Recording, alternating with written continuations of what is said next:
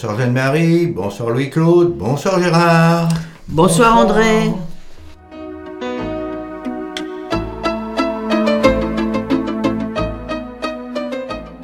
C'est Attaque. Eh oui, c'est Attaque 18, le groupe Attaque de la région de Bourges, qui vous parle sur Radio Résonance 96.9, tous les quatrièmes vendredis du mois. Et que dit-on chez nous? Qu'un autre monde est possible. Un monde juste, solidaire, durable et démocratique. Parfaitement.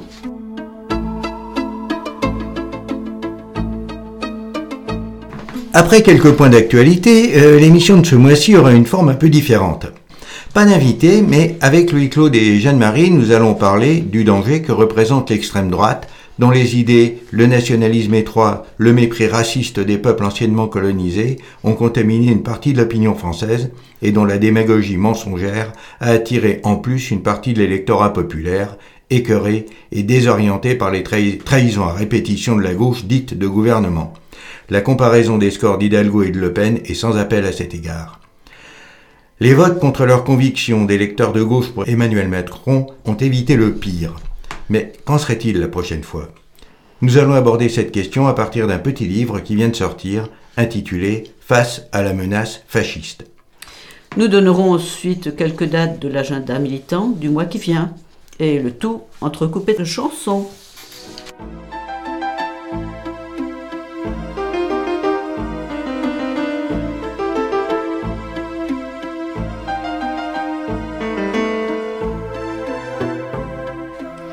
Alors, André, Louis-Claude, Jeanne-Marie, qu'avez-vous retenu de l'actualité de ce mois?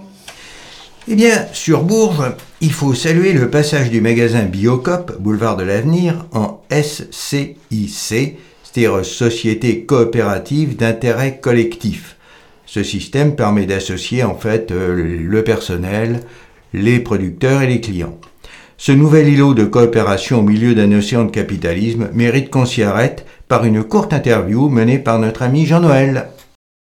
Hé, Caroline Caroline Oui, Jean-Noël. euh, on, on me dit que tu as rejoint le groupe client de la Biocop. Euh, Qu'est-ce que ça veut dire? Euh, oui, en effet, j'ai rejoint le groupe client de la Biocop. Euh, c'est notre Biocop qui existe depuis déjà 50 ans et là aujourd'hui, la, la gérante, Agnès Zopé, est en train de euh, prendre sa retraite.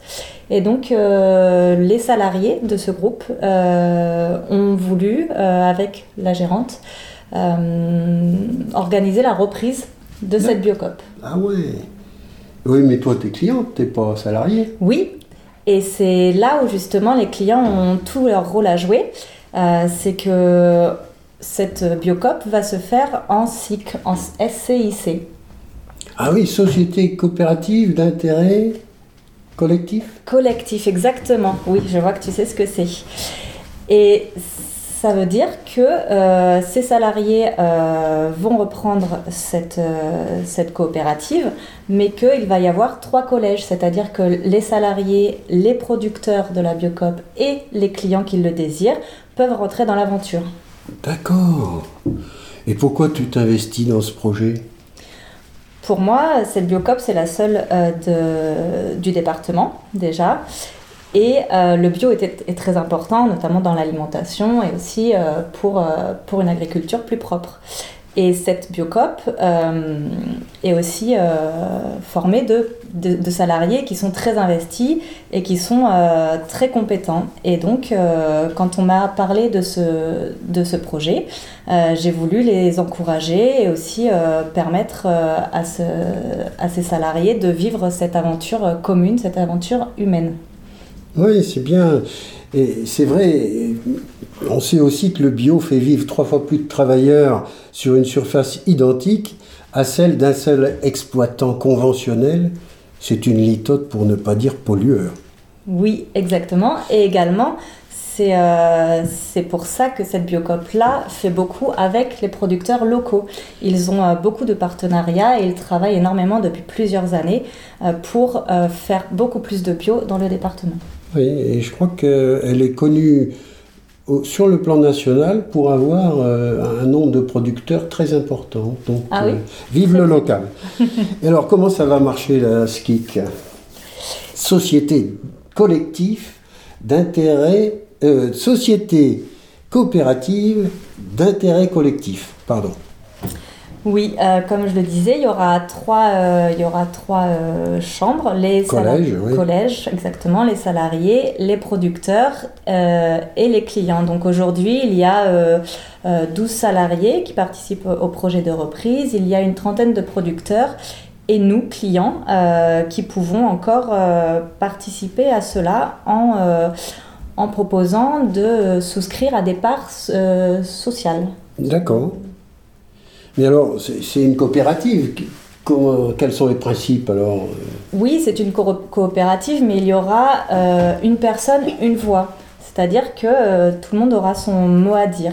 Euh, à côté de ça, euh, moi en tant que cliente, j'ai vraiment demandé euh, aux salariés euh, comment ils fonctionnaient, le groupe, comment fonctionnait le groupe, comment ils arrivent à, à trouver leurs valeurs communes et tout ça. Et j'ai eu euh, besoin, avant de m'engager, de leur demander euh, tout ça pour, euh, pour être euh, justement en confiance, pour leur laisser justement euh, ce magasin qu'ils connaissent sur le bout des doigts. D'accord. Donc le principe un homme, une voix, effectivement, qu'on ait euh, 10 000 actions ou une, on a le même pouvoir. Oui, D'accord. Donc c'est pas capitaliste ça. pas du tout. Et c'est le but de la démarche, c'est-à-dire que c'est plutôt un, un projet qui a du sens euh, parce qu'il est euh, vraiment euh, solidaire, coopératif et humain. Oui, parce que je suppose que c'est plus cet engagement-là, plutôt que les dividendes qui pourraient être versés, qui te motivent. Exactement, je préfère investir dans des, dans des beaux projets comme ça qui font plus sens dans ma vie plutôt que être action- actionnaire ou je ne sais quoi. Et actuellement, est-ce qu'il y a beaucoup de promesses de souscription? Oui, euh, mais il en manque encore un peu. Euh, voilà, il y aurait euh, besoin d'à peu près euh, 100 000 euros de plus. hein. D'accord. Ils sont à 200 000 parce qu'il faut bien comprendre qu'il y a la SARL qui est reprise, mais aussi ce qui est très intéressant, c'est que tous les murs de la Biocop vont être repris. Et pour ceux qui ne connaissent pas trop le magasin, il y a aussi euh, une salle où plein d'événements euh, sont, sont organisés et peuvent être organisés. Euh, et puis aussi des, des cours divers et variés. Il y a aussi une cuisine, etc. Donc beaucoup de choses à y faire. D'accord. Oui, donc ce serait un magasin avec un aspect militant très important. Oui, D'accord. Et si je souscris des parts, euh, puis-je les récupérer si j'en ai besoin, si je déménage euh, Tout à fait. La Biocop euh, aura, enfin la SIC aura jusqu'à 5 ans maximum pour te rembourser ce que tu as donné ou prêté. Et il y a aussi des, des titres participatifs pour ceux qui ne veulent pas forcément rentrer dans cette SIC réellement. Ça peut être de l'argent qui est prêté pour créer cette SIC. Donc chacun peut y trouver son compte. Alors concrètement, si je veux souscrire comme toi, qu'est-ce que je dois faire? Eh bien, tu peux aller à la Biocop lors de tes prochaines courses et puis euh, remplir un, euh, un petit bulletin euh, où tu dis vouloir, vouloir souscrire des parts sociales. C'est euh, c'est 50 euros une part sociale, voilà, Au minimum. au minimum. Mais Ah oui, la part sociale, c'est minimum. Voilà. Et, euh, et après ça, euh, il y aura dès juin, euh, ça va arriver très vite, il y aura dès juin une ouverture de compte bloqué pour pouvoir mettre cet argent sur un compte bloqué. Si jamais les transactions ne se font pas, bien sûr, on ne perd rien du tout, on récupère, on récupère ce qu'on a voulu donner. D'accord. Bref, si on veut résumer, en souscrivant, on donne du sens à sa consommation et on devient un véritable consomme-acteur. Eh bien, merci. Salut André Merci. En France, euh, une victoire à célébrer. C'est assez rare. hein. Après trois ans de lutte, l'usine de la chapelle d'Arblay est sauvée. C'est la seule usine en France qui fabrique du papier journal et d'emballage à partir de vieux papiers recyclés. Cette lutte à laquelle Attac a participé s'est révélée payante. Un exemple à suivre. Dans nos deux dernières émissions, nous avons parlé de l'action que mène l'association Mélina en Ukraine. Rappelons qu'elle agit auprès des victimes des guerres. Elle le fait en Ukraine, comme elle continue de le faire en Syrie et à Gaza. Elle va désormais reporter son action dans une ville plus proche de la zone des combats. De nombreux dons ont déjà été recueillis. La recette de la fête de la musique à Mériès-Bois le 21 juin lui sera consacrée. Si vous voulez participer à cet effort de solidarité, envoyez vos dons en argent à Médina, Espace Tivoli, 3 rue du Moulon, Bourges.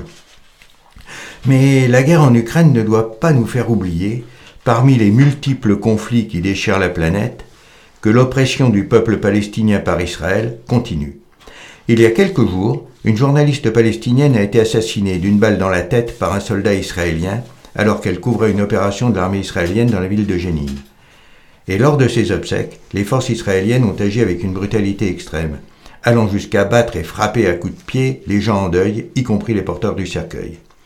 Ces exactions ont pour une fois suscité émotion et réprobation, même parmi les amis de l'État israélien. Elle s'appelait Shiren Abou Akleh. Mais elle n'est pas la seule.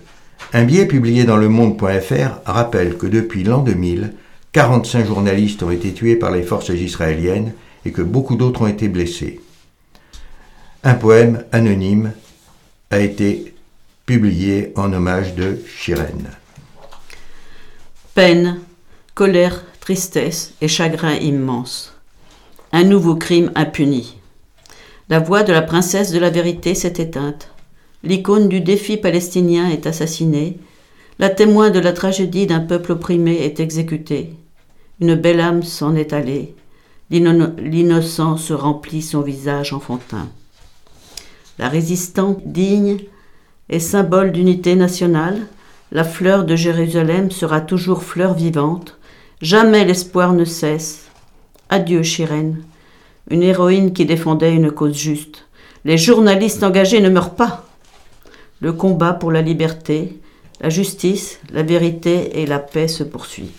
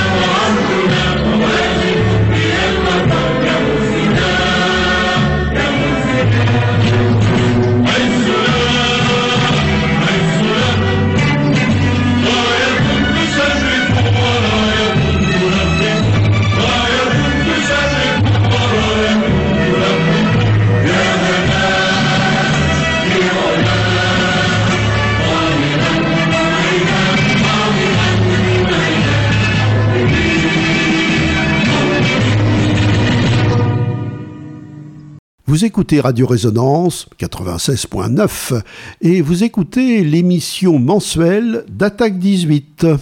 Bon, eh bien, euh, on a vu qu'il n'y avait pas d'invité aujourd'hui, mais nous allons tous les trois présenter un livre, un petit livre hein, qui vient de sortir, euh, de Ludivine Bantini et d'Hugo Paletta. Euh, Ludivine Bantini, on a déjà présenté un livre, euh, un de ses livres récemment. Et ce, ce, livre s'intitule Face à la menace fasciste. il est publié aux éditions textuelles. Et le sous-titre Sortir de l'autoritarisme. Oui. Donc euh, Ludivine Bantini, euh, on en a déjà parlé, hein, c'est une historienne, elle, a été maîtresse de conférences à l'université de Rouen. Ses recherches portent sur les engagements politiques, les mouvements sociaux et les épisodes révolutionnaires. Euh, ses ouvrages les plus récents, c'est La commune au présent et L'ensauvagement du capital dont nous avons parlé. Elle est intervenue récemment au Café Repère de Vierzon sur le thème justement de la menace fasciste. Euh, on peut signaler aussi qu'elle euh, n'est plus maîtresse de conférence à l'université de Rouen. Elle, elle est revenue enseigner en lycée parce qu'elle ne supportait plus les conditions de travail qui sont devenues celles de l'enseignement supérieur, avec euh, recherche de crédit, tension perpétuelle, compétition. Elle ne supportait plus ça et elle est revenue dans l'enseignement secondaire. Ce qui n'empêche pas de faire la recherche et de publier des bouquins, bien sûr. Quant à Hugo Paletas, c'est un sociologue, maître de conférence à l'Université de Lille. Ses recherches portent principalement sur les inégalités, le système éducatif et maintenant il travaille sur l'extrême droite. Euh, son ouvrage le plus récent, c'est La possibilité du fascisme, là aussi euh, un, ouvrage de ce, sur le même thème. Oui, alors donc ce, petit livre en question a une ligne directrice. Quand on dit petit livre, ça veut dire qu'il fait seulement 120 pages. Hein. C'est très dense, mais c'est pas très gros. Et donc euh, la ligne directrice, c'est l'affirmation que le fascisme ne tombe pas subitement du ciel lumineux de la démocratie, mais que, je cite, tout fascisme est précédé d'une phase plus ou moins longue de fascisation sans que bien sûr elle dise son nom. Ainsi en France, je cite encore, le cynisme autoritaire du président Macron est l'outil d'une avancée exceptionnelle dans le développement de cette période préfasciste, ce qui ne signifie pas que ce président soit fasciste, mais simplement qu'il met, simplement si on peut dire, qu'il met le pays en danger d'y parvenir. Mais alors bon, mais qu'appelle-t-on fascisme? Eh bien, euh, en plus d'être antidémocratique, c'est un projet politique qui prétend rendre sa pureté réputée originelle à la nation, elle-même supposée homogène du point de vue ethno-racial et pourvue d'une identité éternelle. Enfin, rappelons simplement que Marseille a été fondée par les Grecs voici de environ 2500 ans et que depuis cette époque, la France a toujours été point d'arrivée de migration arrêtée par l'océan. Nous sommes français de souche, certes, mais euh, au pluriel. Euh, qu'est-ce qui conduit à penser que nous serions dans une situation préfasciste, par contre? Ben, euh, le projet fasciste est précédé de renoncements comme la transformation des instances parlementaires en assemblée de Godillot et de mise en œuvre de méthodes de gouvernement de plus en plus autoritaires. Et ceci dans une ambiance délétère où des gens du pouvoir sont sous le coup de poursuites pour faute fiscale, euh, trucage de comptes de campagne, faux témoignages, harcèlement, euh, cumul, d'indemnités, ce qui ne leur interdit pas de réclamer l'exemplarité de ceux qui ne sont rien ou pas grand-chose. Oui, alors, clairement, en France, nous ne sommes pas un régime fasciste, mais la période que nous vivons fait planer une lourde menace d'évolution dans ce sens. Oui, ça c'est l'introduction. Hein. Alors les deux premiers chapitres euh, montrent le visage du macronisme présenté comme un autoritarisme du capital. Euh, citation La violence sociale, politique et idéologique s'inscrit dans une violence économique liée au soubresaut de crise, à la pauvreté grandissante, au chômage et au déclassement, à une précarité qui se généralise et se banalise. Fin de citation. Mais aujourd'hui, pêle-mêle, la répression syndicale, le management par les tableaux Excel de performance, les salaires bloqués, les conditions d'indemnisation du chômage, l'inspection du travail mise au service du patronat, les conditions de travail de la fonction publique, où les fonctionnaires doivent faire plus et mieux avec moins de moyens, hein, qu'on pense aux suppressions liées à l'hôpital, aux suppressions de postes dans l'enseignement et la recherche, euh, ou encore euh, à la suppression des postes. Hein. Les licenciements collectifs aussi, à la demande des actionnaires, et qu'on a le, culot de rebaptiser plan de sauvegarde de l'emploi, et qui plonge des centaines de familles dans la précarité, la dépression. Tout cet arsenal de comportements, de lois, de règlements régressifs est en fait d'une extrême violence. Oui, et il est des violences qui ne sont pas identifiées comme telles. A-t-on jamais vu une télé ouvrir son journal de 20 heures, par exemple, sur les accidents de travail qui font tout de même 1000 morts par an Oui, peut-être même un peu plus d'après les statistiques d'ailleurs. Oui, si on rajoute en particulier les, les morts par maladie professionnelle. Alors euh, là, on nous promettait la, la Startup Nation, mais nous n'avons que la Return to the Old Nation. En français, le retour sur des acquis sociaux obtenus par les luttes syndicales, sociales ou politiques. La retraite à 65 ans, c'est celle de mes grands-parents nés à la fin du 19e siècle. La semaine de travail de plus de 40 heures et les 3-8, c'est aussi celle de mon père euh, au sortir de la Deuxième Guerre mondiale. Ah, ce serait donc ça le progressisme dont nous rebat les oreilles. Le dévoiement du langage du macronisme est un aboutissement. Il se fait tantôt populacier, hein, bon, le pognon de dingue, euh, tantôt méprisant. Euh, mon costard, euh, je le paye en travaillant. Euh, tantôt démagogique, bah, pour trouver un emploi, je traverse la rue. Tantôt mensonger. Je tiendrai compte des propositions de la conférence sur le climat. Les masques sont inutiles contre la propagation du SARS-CoV-2, mais parfois il énonce des promesses non tenues. Il n'y aura plus personne dans la rue. Tiens, vo- voir les statistiques des morts dans la rue, tiens. Oui, mais Emmanuel Macron n'a finalement pas inventé grand-chose. Il est le digne héritier de Jacques Delors et de François Hollande qui ont essayé de faire croire qu'ils étaient de gauche. L'héritier de Juppé quand il vend Alstom, ses brevets, ses savoir-faire. L'héritier de Sarkozy avec Da- Darmanin et l'Allemand quand la police est de plus en plus brutale lors des manifestations. Ah oui, mais il s'est quand même tout de même distingué par l'excès de décisions autoritaires, dites jupitériennes, ou du Conseil de défense, un petit comité qui ne rend aucun compte, qui limite les libertés individuelles et collectives de manière durable, mais les rétablit à l'approche des élections, sans la moindre concertation. Euh, la réalité est maintenant connue. Il y a de plus en plus de pauvres et ces pauvres sont de plus en plus pauvres en France. Mais il y a aussi des riches de plus en plus riches. Juste un exemple caricatural mais bien réel. Engie, hein, le distributeur de gaz, a versé 1 milliard 300 millions d'euros de dividendes à ses actionnaires en 2020, l'année où il accumule un déficit de 1 milliard 500 millions d'euros. Bah, il paraît qu'il faut distinguer le mérite, n'est-ce pas? Ça en est bien la preuve, hein, ça. Bon, alors ça, c'est pas nouveau quand même, hein. Mais on vérifie une fois encore que l'autoritarisme à l'égard du peuple fait bon ménage avec la douceur à l'égard des capitalistes. Eh le troisième chapitre euh, démonte euh, le mécanisme décrit précédemment pour le situer euh, en dernière étape avant l'instauration possible du fascisme. Alors je cite La double conjoncture des attentats djihadistes d'une part et de la pandémie de l'autre a été saisie comme une parfaite opportunité pour forger un état d'exception, empiétant chaque jour davantage sur l'état de droit. Cette tendance s'accompagne d'un contrôle généralisé fondé sur des technologies de surveillance, des algorithmes aux drones, en passant par les fichages massifs. Fin de citation. Eh oui, la Chine n'est pas si loin et en cas de besoin, nous saurons profiter de ces leçons. Ah, Alors, deux citations pour ouvrir ce troisième chapitre encore. Une qui est bien connue, hein, de Bertolt Brecht, Le ventre est encore fé- fécond, d'où insurgit la bête immonde. Une d'Orwell qui est moins connue. Si des fascistes revenaient, ils auraient le parapluie bien roulé sous le bras et le chapeau melon. Alors, parapluie et melon, ce sont des symboles d'une distinction sociale à l'anglaise dans la city londonienne d'Orwell dans la première moitié du XXe siècle.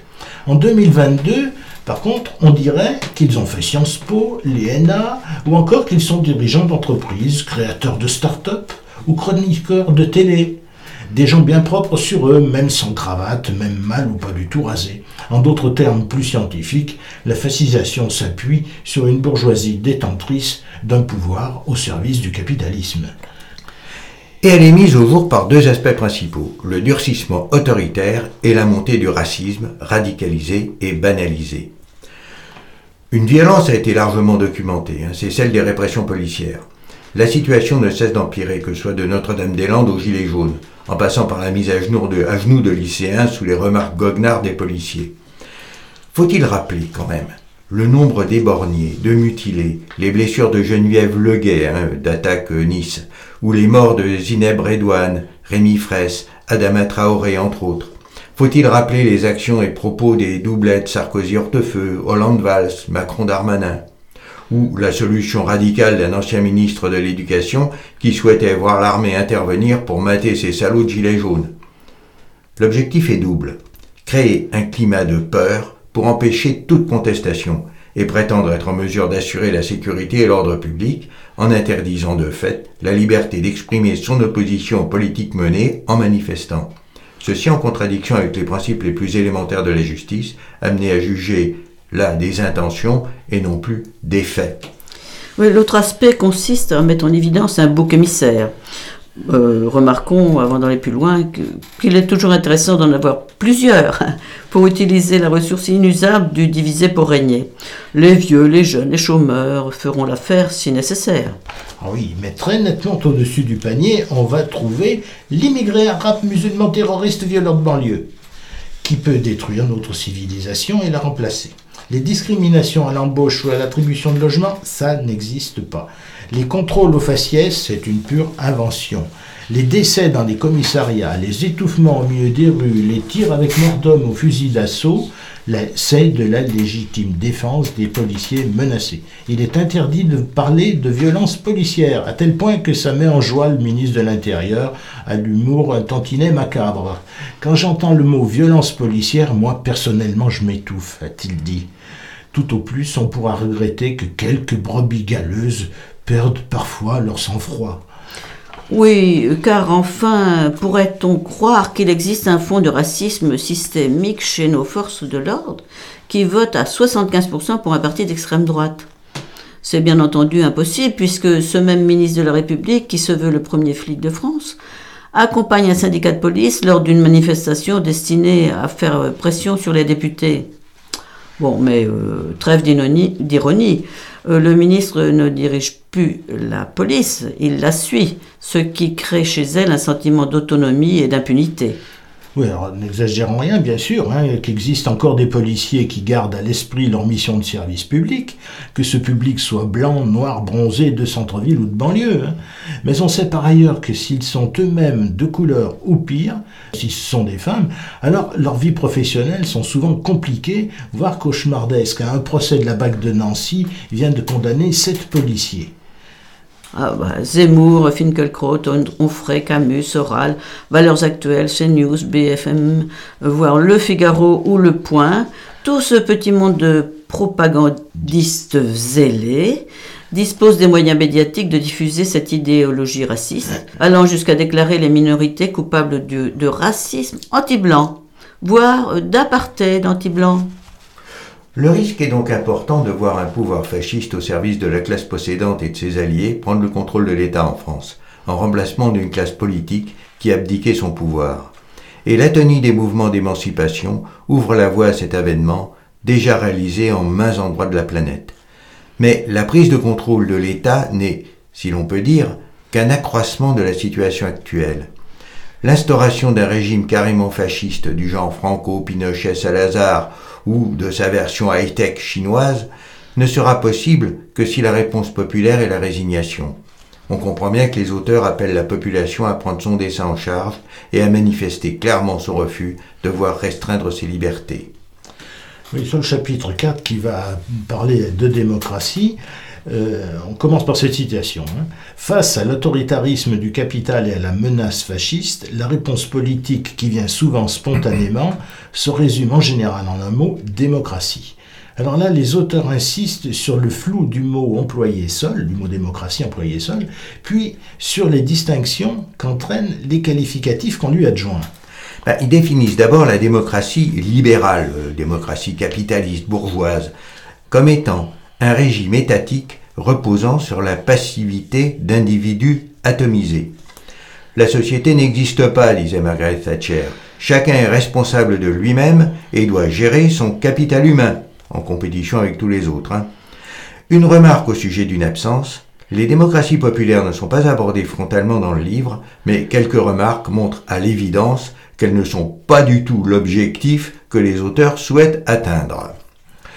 Une remarque sur une deuxième absence, celle de qualificatif de la démocratie que les auteurs appellent de leur vœu identifiée comme la démocratie, mouvement du peuple pour son auto-émancipation. Bah, c'est pas toujours très simple à comprendre. Euh, ben, une première question stratégique se pose. Défendre la démocratie euh, Une réponse immédiatement positive laisse supposer que la démocratie est un état dans lequel nous vivons et qui serait mis en péril. Étymologiquement, démocratie signifie pouvoir du peuple. Il suffit de connaître la répartition sociologique des députés pour comprendre qu'ils ne sont nullement représentatifs du corps social. Euh, là, sur la répartition, sur la représentation des classes intellectuelles et, et cadres, 15% de la population, mais 76% des députés va de pair avec la sous-représentation des classes populaires salariées, 50% de la population active, mais 5% des députés. Donc conserver le suffrage universel est nécessaire, mais en faire l'indicateur unique qualifiant est un état de démocratie euh, pour le moins osé. Hein. Poutine, Bolsonaro, Orban, Netanyahu, euh, Trump euh, ont été élus aussi. Et puis quant à la garantie du, du pluralisme, elle nécessiterait que toutes les idées soient débattues à armes égales, dans, dans les instances politiques d'une part, dans les médias d'autre part. En attendant que ça se réalise, une deuxième proposition consiste à souhaiter approfondir la démocratie. Dans ce cadre, nous avons eu droit au recrutement de parlementaires issus de la société civile, ce qui a eu pour effet d'amplifier la surreprésentation déjà déplorée, de rendre les conditions d'un référendum quasi inatteignables et de s'en tenir à la simple évocation d'une certaine dose de proportionnel jamais mise en œuvre. En résumé, faire semblant de changer pour ne rien changer. Alors, il y a aussi une autre entrée euh, qu'on nous propose, la démocratie participative. Alors bon, l'intention est louable hein, et a connu même quelques réussites locales. Mais au niveau national, le grand débat ou la Convention citoyenne pour le climat ont largement démontré qu'un pilotage par le haut illustrait l'adage Cause toujours, ça m'intéresse, mais ça ne modifie rien. Ah oui. Une troisième série de propositions porte plus spécifiquement sur l'économie et déplace utilement le débat sur le terrain de la production. Mais les institutions de la démocratie libérale sont conçues de telle manière que la base même de l'économie capitaliste, bon, à savoir la propriété privée euh, des moyens de production et le pouvoir capitaliste qui en découle, donc l'économie capitaliste, échappe à l'intervention publique que ce soit au niveau de l'État ou de l'entreprise, au bout du compte. La cogestion, comme son nom l'indique, fait des salariés des gestionnaires de l'entreprise capitaliste et ne change rien aux structures économiques. Peut-être qu'un jour on reparlera du livre de Daniel Linard à propos de l'insoutenable subordination des salariés, Daniel Linard qui était récemment au Café Repère de Vierzon. Mais bon, pour l'instant, l'idée c'est donc de conquérir la démocratie et là je cite encore, la transformation actuelle des démocraties capitalistes n'est ni une dérive, ni une trahison de la part des dirigeants politiques peu scrupuleux, mais leur réponse réactive et préventive à l'effritement des conditions politiques de leur domination, que les auteurs considèrent comme inscrites dans la trajectoire même du capitalisme. À l'approche de la conclusion de ce livre, les auteurs synthétisent leurs propos en affirmant qu'il n'y a pas d'erreur stratégique des classes dominantes dans l'évolution des démocraties capitalistes, mais bel et bien volonté, stratégie de maintien de la domination, ou même d'accroissement d'ailleurs. Hein. En conséquence, la création d'une nouvelle et véritable démocratie passera par la rupture avec le capitalisme d'une part, et par, je cite, une mobilisation populaire de haute intensité, ils ajoutent qu'à court terme, l'enjeu immédiat tient davantage dans la sauvegarde des libertés publiques et des droits sociaux. Mais ces combats défensifs ne prennent véritablement sens que s'ils dessinent l'horizon d'une société libérée de toute forme d'exploitation et d'oppression. Euh, pour revenir sur les, les, mobilisations populaires de haute intensité, on peut rappeler quand même que la victoire à la chapelle d'Albret s'est faite après trois ans de lutte et que la coopérative de Gemnos euh, euh, qui a repris une, usine de, thé tisane s'est faite avec après 1336 jours de lutte. Donc effectivement, euh, on peut gagner, mais il faut une lutte de haute intensité et longue. Ben, conclusion, quel antifascisme Après avoir remis en perspective la responsabilité du personnel politique français d'au moins les 15 dernières années, et regretter la distance qui sépare les gauches des milieux populaires, Ludivine Bantigny et Hugo Paletta prônent un engagement dans un antifascisme unitaire, s'appuyant sur les, les luttes actuelles, qu'elles soient syndicales, féministes, antiracistes, euh, écologistes, euh, écologiques ou associatives. Voilà, donc un petit livre en fait donc très dense, facile à lire, mais qui doit surtout ouvrir la discussion. La lutte contre la fascisation est une nécessité, mais ne peut se suffire à elle-même. Elle doit conduire à une transformation radicale de la société, nous disent-ils. En groupe, en ligue, en procession, en bannière, en slip, en veston. Il est temps que je le confesse. À pied, à cheval et en voiture, avec des gros, des petits, des durs. Je suis de ceux qui manifestent, avec leur gueule de travers, leur fin de mois qui sonne clair.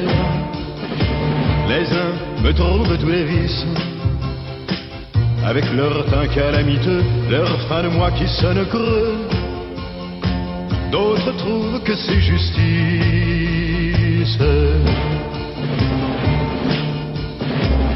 Suis de ceux que l'on fait taire au nom des libertés dans l'air.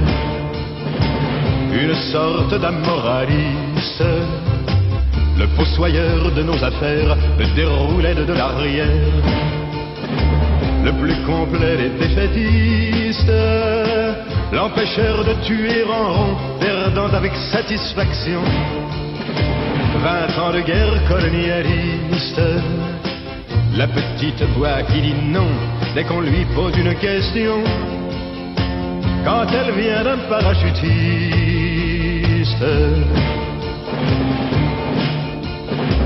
en groupe, en ligue, en procession, depuis 200 générations. Si j'ai souvent commis des fautes, on me donne tort ou raison de grèves en révolution. Je n'ai fait que penser aux autres, pareil à tous ses compagnons qui le charonnent à la nation. En ont vu défiler paroles, des pèlerines et des bâtons, sans jamais rater l'occasion de se faire casser la gueule. En groupe, en ligue, en procession, et puis tout seul à l'occasion. J'en ferai la preuve par quatre. S'il m'arrive, Marie Jésus, d'en avoir vraiment plein le cul, je continuerai de me battre. On peut me dire sans rémission qu'en groupe, en ligue, en procession, on a l'intelligence bête. Je n'ai qu'une consolation, c'est qu'on peut être seul et con. Et que dans ce cas, on le. Vous écoutez Radio Résonance 96.9 et c'est l'émission mensuelle d'Attaque 18. Dans un dossier d'attaque euh, sur les politiques migratoires, nous extrayons ce court texte qui remet quelques idées en place. Il y a beaucoup plus d'hommes que de femmes qui migrent. C'est faux. 48% des migrants dans le monde sont des femmes et elles sont majoritaires à migrer en Europe et en Amérique du Nord. Les immigrés coûtent plus cher qu'ils ne rapportent. C'est faux. Tous les organismes internationaux disent le contraire, dont l'OCDE. D'abord parce que l'immense majorité d'entre eux est en âge de travailler et qu'ils participent à l'économie du pays, notamment en consommant. Même quand l'accueil dure un peu plus que la moyenne, l'apport des étrangers à l'économie permet très vite de rattraper ce coût. Les exilés sont majoritairement pauvres et non instruits. C'est faux. Les migrants sont de plus en plus qualifiés et ce sont surtout ceux qui peuvent en réunir les moyens qui s'exilent. Les Africains migrent en masse vers l'Europe. C'est faux. Sur 1 milliard 200 millions d'habitants en Afrique, à peine 36 millions d'entre eux migrent. Et sur ces 36 millions, seulement 10 millions vivent hors d'Afrique. Les réfugiés sont surtout accueillis en Europe. C'est faux. Il n'y a que 10% de l'ensemble des réfugiés du monde qui vivent dans l'Union européenne à la fin de 2020. Le poids des migrations du sud vers le nord est le plus important. C'est faux. Les migrations du sud vers le sud sont désormais les plus importantes. Il y a aussi des migrations du nord vers le nord, par exemple quand des infirmières françaises partent exercer au Québec, ou des migrations du nord vers le sud, par exemple quand des expatriés français euh, partent travailler en Afrique. Il y a de plus en plus de personnes étrangères qui s'installent dans notre pays chaque année. C'est faux. Le solde migratoire évolue peu depuis une trentaine d'années, oscillant entre 50 000 et 100 000 personnes par an. Un pic est observé en 2013 avec 100 000 100 personnes, c'est descendu à 32 300 en 2014 et c'est remonté à 46 000 en 2019. Alors, quelles sont les actions en cours ou prévues pour les jours et les semaines qui viennent? Eh bien, commençons donc le 1er juin, mercredi 1er juin, au Café Repère de Vierzon, dont on a déjà parlé, une conférence débat avec Yves Cusset. C'est un philosophe, mais c'est aussi un humoriste, un acteur, et qui a écrit un livre qui est un anti-manuel de développement personnel, qui, euh, et c'est de l'humour, dit réussir sa vie du premier coup. Là, je crois que ça vaut le déplacement. Bon, comme d'habitude, après la conférence et le débat qui suit, il y a toujours un pot avec ce que l'on amène. Donc c'est l'aspect convivial du café repère.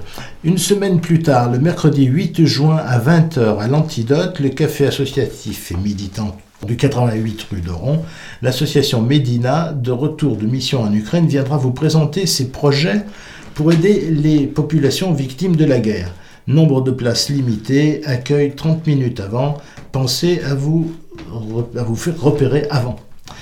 Euh, ensuite, alors une belle opération commerciale pour l'industrie de l'armement français, du lundi 13 au vendredi 17 juin toujours, à il y a Eurosatori, c'est un salon de l'armement euh, international. Ça a lieu tous les deux ans.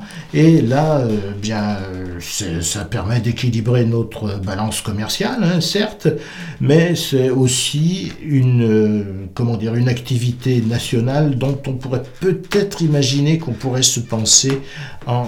Donc là, le mouvement de la paix appelle à se remuer un petit peu pour effectivement quand on voit ce que donne la guerre, peut-être qu'on pourrait essayer de trouver des moyens de faire autre chose.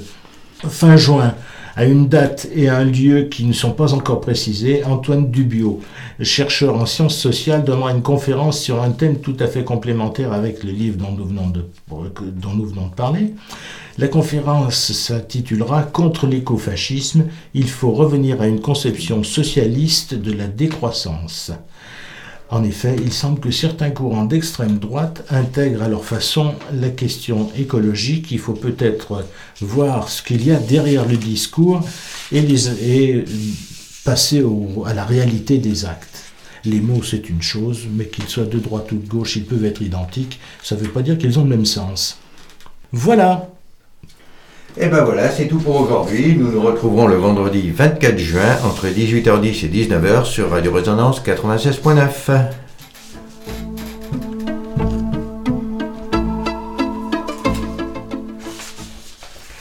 La présente émission sera rediffusée demain samedi à partir de 14h. Vous pouvez aussi la réécouter en balado-diffusion sur le site d'Attaque 18 ou celui de Radio Résonance. Vous pouvez de même réagir en allant sur notre site attaque18.org. Si vous voulez écrire, c'est Attaque 18, Maison des Associations, 28 rue Gambon, Bourges. Nous avons écouté au cours de cette émission l'hymne palestinien, Jean Ferrat en groupe, en ligue et en procession.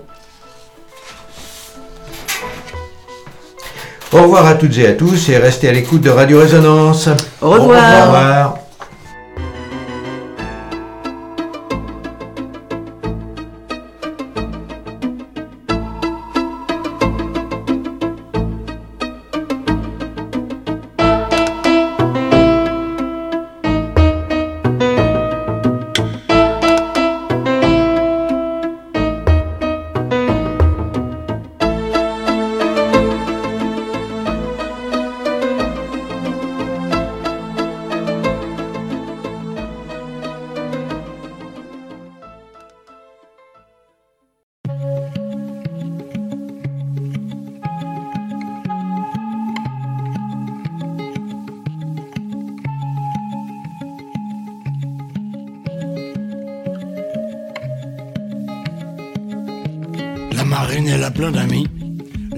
C'est ça qui tient chaud.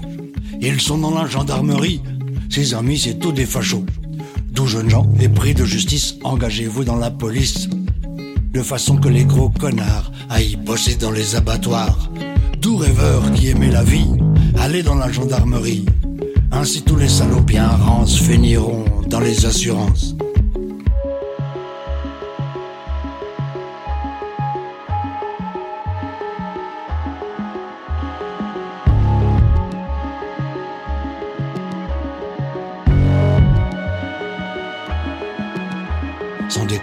Y a des raclures, qu'est-ce qu'il faut faire des abrutis? Tu les mets dans l'agriculture, ils vont tabasser les radis. La marine, elle a la police, des yeux bleus et des cheveux blonds. C'est pour ça que dans la police, on tape un peu sur les ratons. Doux rêveurs qui aimaient la vie, allez dans la gendarmerie. Les gros cons dans l'enseignement feront chier les petits enfants. Doux jeunes gens épris de justice, engagez-vous dans la police. Les fachos, les salauds, les porcs auront des tafs chez les croque-morts.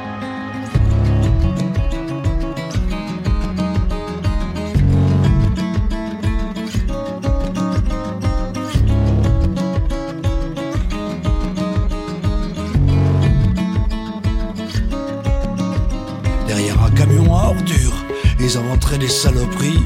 Moi je propose pour les raclures, les vacances sous l'euthanasie.